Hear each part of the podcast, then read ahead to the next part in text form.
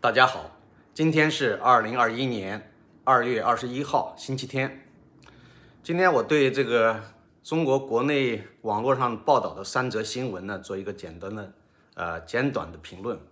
第一个新闻呢是有关，它这个标题非常有意思啊，是谁的标题呢？是央广网，就央广就是中央人民广播电台、中央电视台都叫央广网，对吧？他们合用的，就是现在中国。国家这个电视广播台、广播电视台，他们都在一起的，所以央广网是一个重要的喉舌。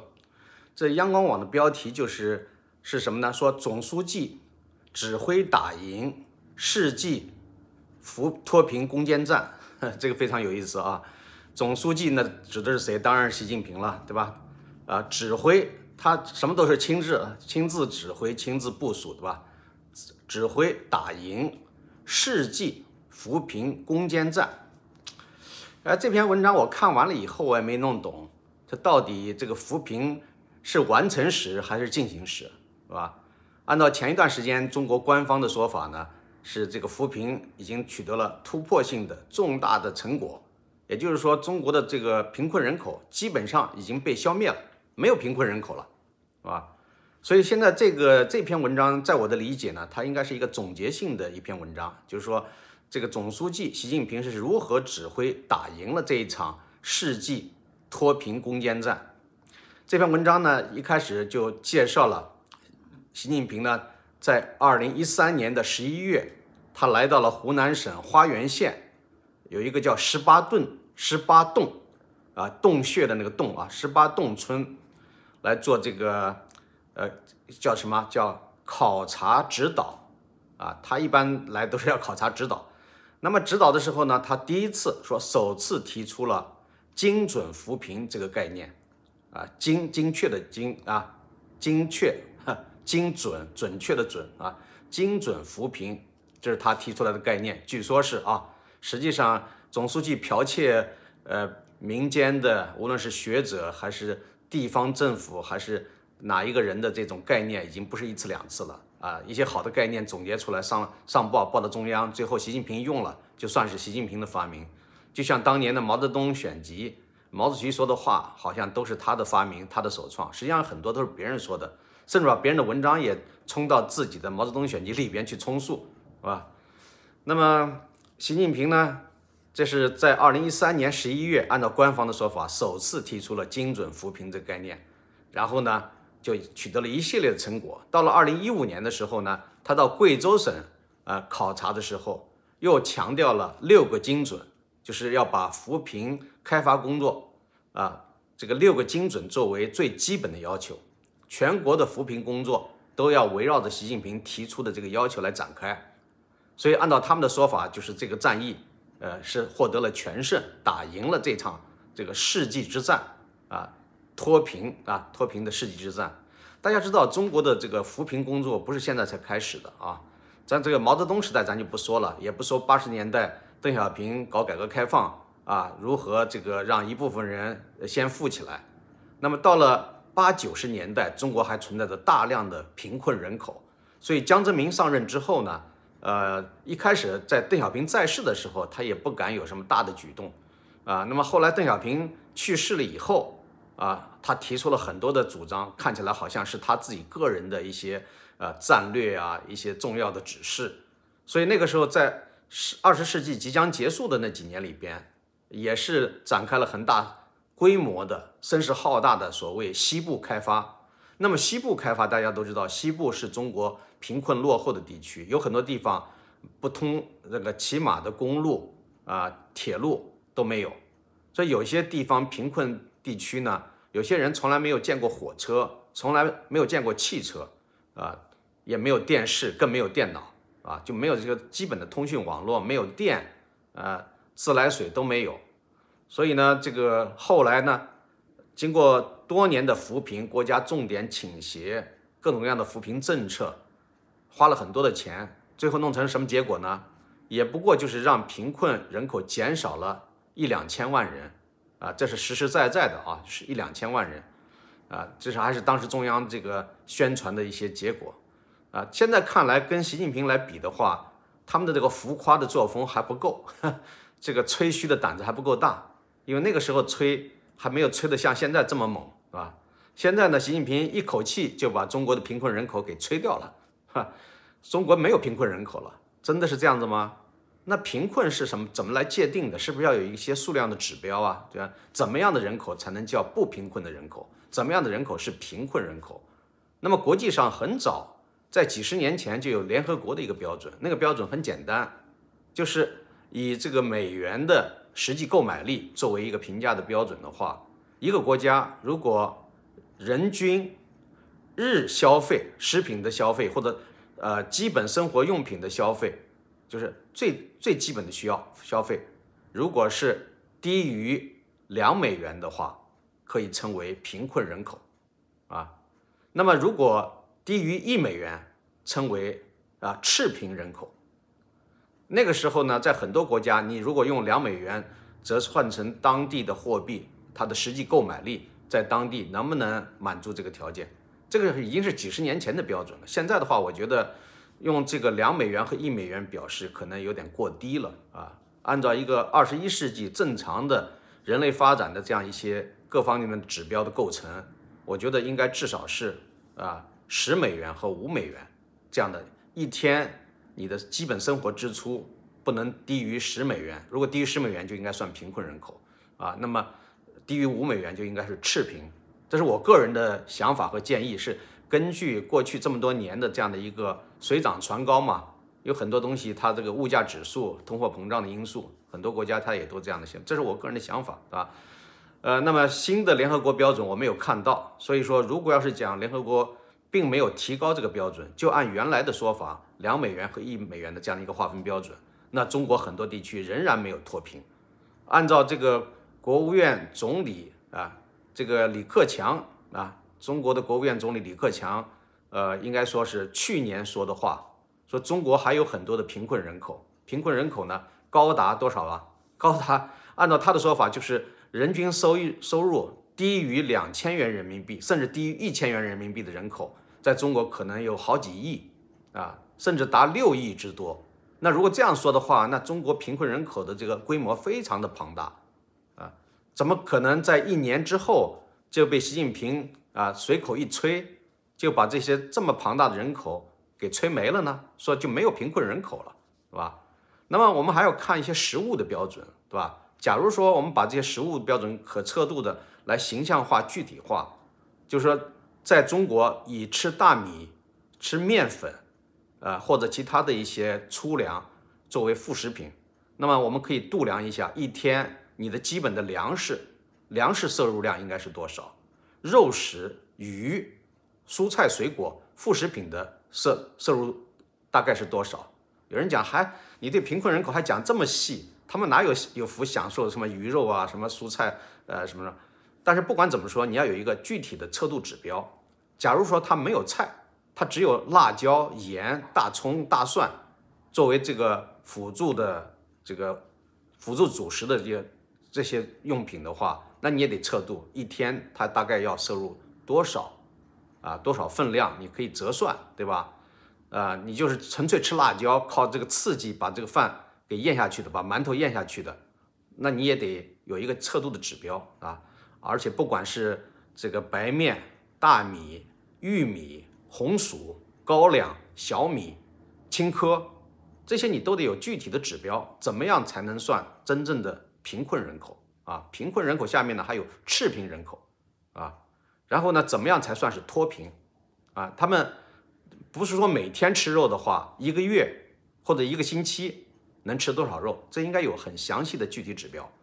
还有小孩儿从这个婴儿到这个两三岁，然后在它可以划分为很多的阶段，就是婴儿阶段、幼儿阶段。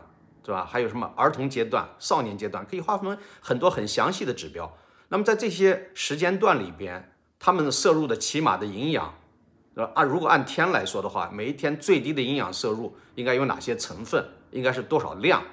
折算成多少钱？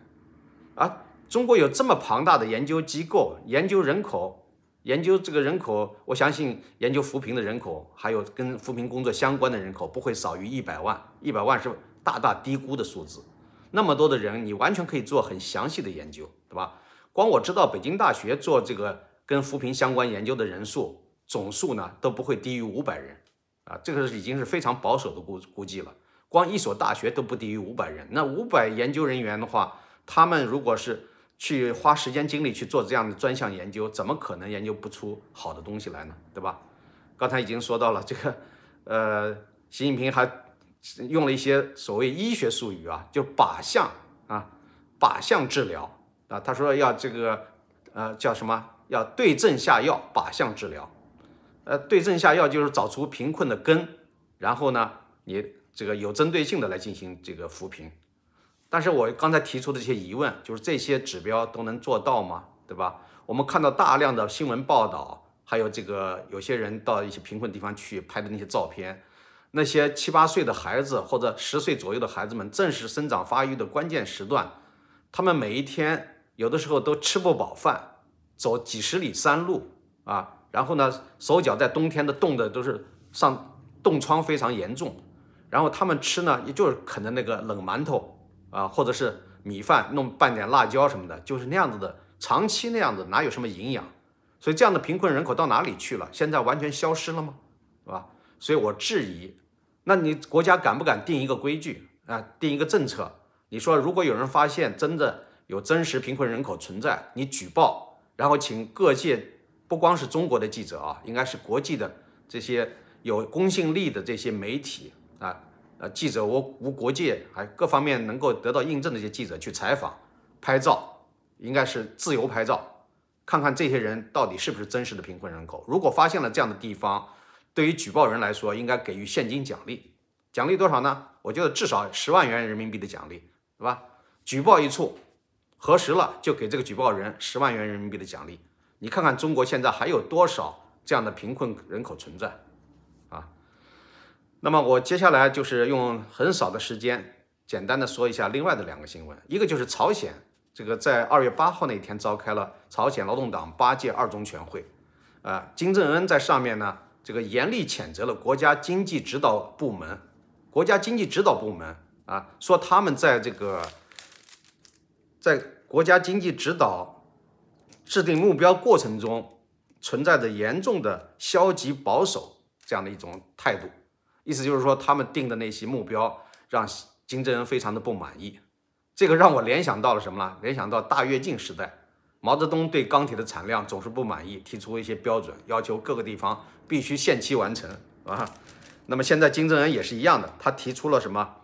他金正恩把金属化工行业行业啊，金属化工产业定为人民经济的中心环节。他把朝鲜的经济称为人民经济，哈，越是叫人民的，就越不是为人民服务的。你想想，他把他人为的最高领导人把这个金属和化工行业或者产业定为人民经济的中心环节，那这个跟人民真的日常生活有那么密切的关系吗？当然有，对吧？你说没有关系是不可能的，肯定是有。但是，主要发展金属和化工行业对老百姓解决吃饭穿衣问题就有那么直接的帮助吗？啊？所以呢，他就呃严厉的谴责，这个听起来是很令人害怕的啊，在朝鲜这个国家，随时都可能发生领导者被枪决、被犬决这样的形，这种事情非常多的。所以一旦领导人不高兴了，很可能你的脑袋都要掉了。然后他强调呢，这个钢材、化工产品是今后的努力的目标啊。然后呢，他也要求提高煤炭和电力的产量。你可以可以看出，在朝鲜所谓的人民经济。实际上是非常可怜的，就是濒临经济崩溃的边缘。它是一个孤立的经济，它跟世界各个国家都没什么来往啊，唯独的跟中国这样的国家，那就是基本上是乞讨型的经济，都是向中国要，没有什么东西找中国要。过去跟俄罗斯也伸手要啊，现在俄罗斯可能不大愿意给他，现在主要是朝中国要啊。那么其他以外的大多数西方国家都被朝鲜视为他的敌人，他甚至把全世界都认为敌人，他也不把中国看作是他真正的朋友。所以他只是利用而已，所以你看出这个在朝鲜是一个什么样的状态，跟他们今天所做的这个事情啊啊，就是跟这个当年毛泽东做的差不多，而且他用的词都很接近，说要加强党组织的战斗力，他强调的那些东西就跟中国的这些话语啊几乎是一模一样。好，最后一个小新闻，呃，我是看到了安徽省合肥市呃双岗，双岗那个地方呢，我过去呃离我不算太远，我以前也去过啊。那双岗派出所有一个民警叫张张什么龙，他有意的官方在报道的时候把他的名字呃把中间那个字去掉了，叫张某龙哈某某某 张某龙啊，那一个罪犯。呃，当然没有审判之前，所以呢，他们可能要忌讳一下，把他的名字隐去一个字。呃，说这个人呢，就是他们经常派出所民警经常去搞治安，这个去呃突击检查，包括卖淫嫖娼也是他们工作范围之内。但是问题是，他查出了三个卖淫女之后，他让另外两个辅警把那个两个女的找到别的地方分别去审问，他自己呢，可能对一个他比较感兴趣的。呃，卖淫女呢，进行强奸、殴打，而且不是一次，是多次。所以这个女子呢，最后向合肥市警方举报说她强奸自己。有人觉得这个卖淫女还存在什么被强奸？她天天不是在卖吗？还有什么强奸不强奸的？